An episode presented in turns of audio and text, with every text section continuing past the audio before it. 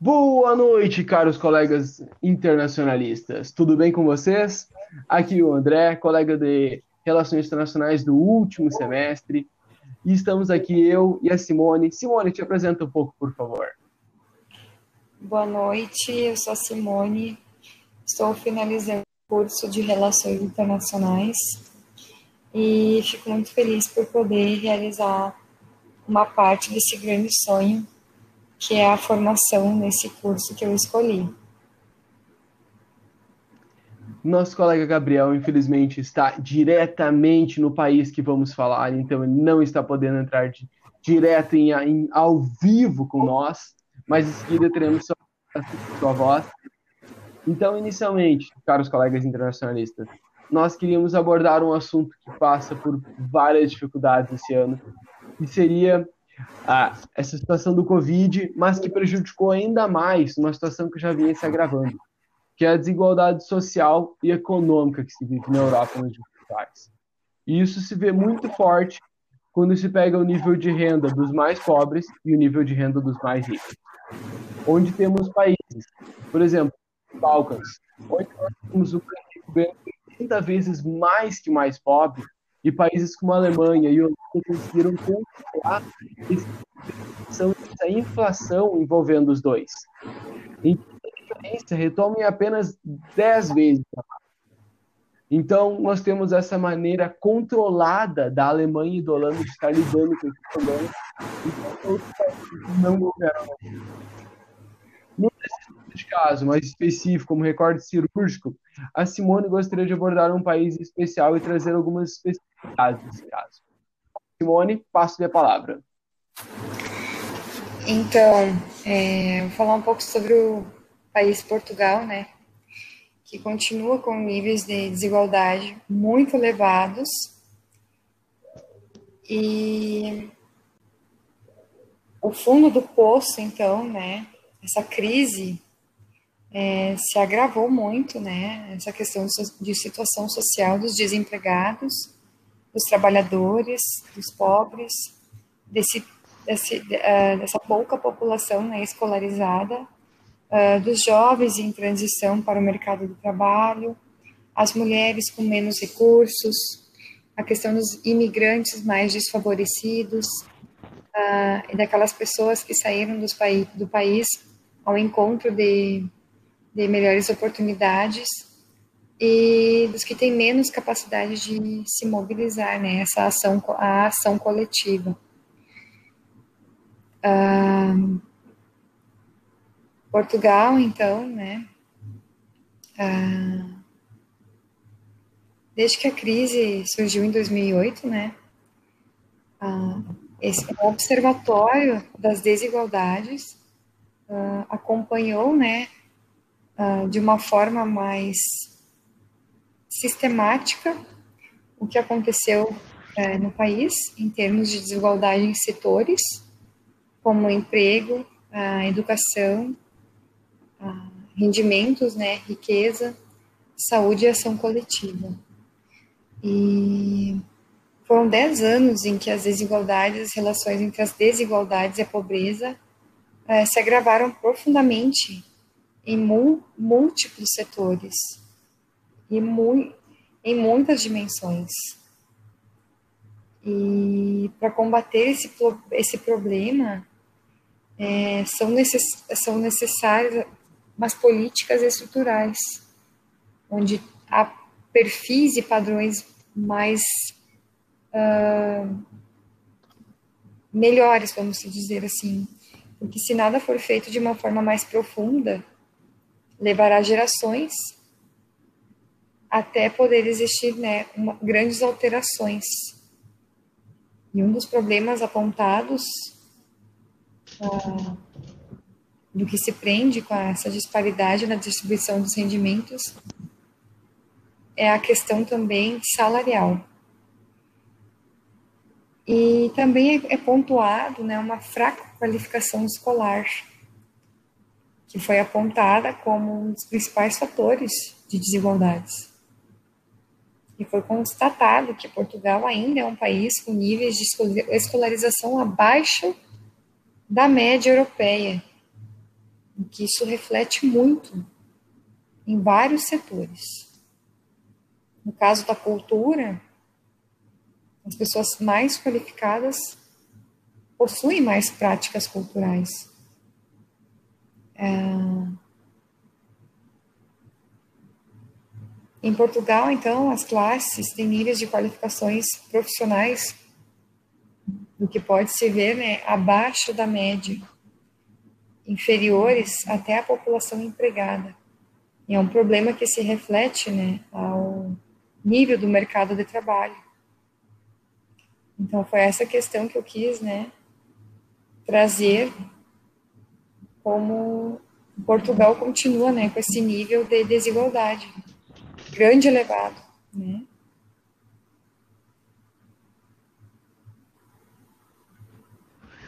Bom, obrigado então pelo relato, Simone. Realmente, Portugal é um dos países mais afetados pela crise, mas já vinha com uma recessão econômica bastante forte desde anos anteriores. Como um todo, nós podemos perceber que não, países não tão antigos, Portugal é uma exceção à sua regra, na verdade, porque outros países como França, Alemanha, Holanda não têm problemas tão grandes quanto o país. Mas podemos perceber que países como os bálticos e os latinos tendo nesse nível a Espanha, ocupam entre os 28 países que são voltados à nossa pesquisa, às nossas observações, são países com altíssima taxa de desigualdade. Principalmente países do leste europeu também tem essa desigualdade bastante acentuada, em que pode-se perceber que 20% dos ricos estão ganhando até cinco vezes mais que os 20% mais, dos mais pobres. Esse indicador ele é um indicador bastante utilizado em estudos, porque ele nos remonta a entender como está funcionando a margem de desigualdade. E essa margem de desigualdade é muito perceptível, porque as populações elas tendem a olhar para o outro, para o seu vizinho e imaginar do que vem. E muitas vezes a maioria das manifestações são justamente nesse ponto, de tu olhar para o lado e tu perceber que há mudanças que estão acontecendo ali que não estão acontecendo em si, Neste caso, diversos documentários, até mesmo um documentário muito reiterado da, da Folha, que agravava esse quadro, em que passava uh, pessoas de vários países trazendo essas dificuldades, pontuada a necessidade que eles estavam tendo de ir para bancos de alimentos para terem acesso a comidas.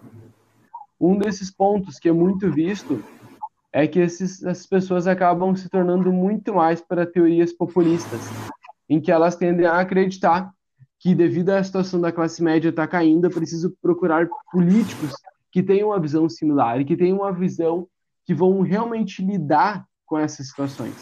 Uma dessas grandes crises que pode ser visto é o Brexit, que teve a que teve a Inglaterra como saindo, teve a Inglaterra e o Reino Unido saindo da União Europeia justamente pela população entender que ele não estava mais sendo benéfico ao país, o que em todo não é a realidade da, da situação. Mas, bem, é possível pontuar essa situação em que o principal motor, então, do radicalismo e do populismo é essa causa de empobrecimento da classe média, misturado junto com uma situação de globalização, onde é que se vê a Ásia crescendo a níveis espantosos, se vê, por outro lado, países como a Europa, que já é um país mais antigo, já é um continente mais antigo, tendo uma taxa praticamente decrescente. E isso leva muito uma situação de realmente querer entender as coisas que estão acontecendo e comparar o outro grupo. No caso da Alemanha, foi a culpa do Brexit. Eles que estavam trazendo essa dificuldade e foi culpado grupos muito mais vulneráveis, como, por exemplo, os imigrantes. Onde é que foi citado que a quantidade de imigrantes que entravam no país era de mais de 250 mil ao ano. Números que não eram tão fatídicos assim. Um outro ponto que é bastante necessário expressar nesse trabalho é a situação do, dos países que antigamente eram da União Soviética e hoje em dia passam, a, a, hoje em dia ou antigamente passaram a ser da União Europeia. Esses países vêm crescendo a uma taxa de 2,7% de crescimento ao ano, enquanto os países como a Alemanha cresciam a taxas de quase 20%. É uma diferença abismal entre os países. Uh, até recentemente, alguns documentaristas e, e economistas comentaram que os países da antiga União Europeia, da antiga, perdão, da antiga União das Repúblicas Socialistas Soviéticas, estavam tendo um crescimento. No entanto, se for visto, esse crescimento mal chega a ser uma base perante o que os países estavam antigamente, antes de haver essa vinculação com, com os países da União Europeia. Então, ainda assim, é muito baixo o crescimento desses países. Isso demonstra muito a dificuldade, a desigualdade que se encontra. Visível a questão da, da interdependência entre os países. Bom, esses seriam alguns dos tópicos que nós estaríamos conversando nessa noite no nosso podcast. Esperamos que tenha sido alguns tópicos bem observados pelo grupo. E em seguida, nosso outro observador e nacionalista, Gabriel, irá comentar mais outros tópicos para aumentar a nossa discussão.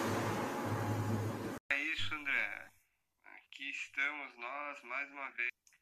E agora eu vou falar um pouco como a desigualdade na Europa não somente pode ser externa dentre países, como temos entre o leste europeu e o oeste europeu, como no caso também podemos ter dentre os próprios países anteriormente pertencidos ao lado capitalista, como já mencionado pela Simone, Portugal sendo um deles, este fazendo parte dos famosos PIGs, que são o conjunto de países deste lado que eram boas economias, mas por inúmeros motivos acabaram por se deteriorando ou se estagnando nos sentidos econômicos e industriais em suas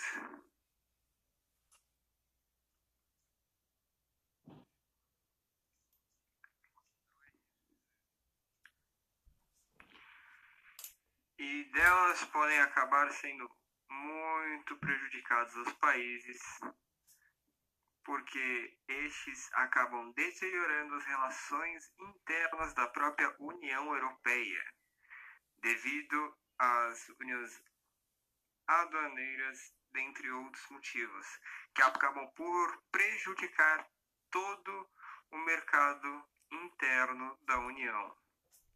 Em compensação, também temos essa mesma divisão de desigualdade interna em alguns países, como podemos ver no caso da Alemanha, que anteriormente, até um pouco depois da queda de Muro de Berlim, era dividida entre duas.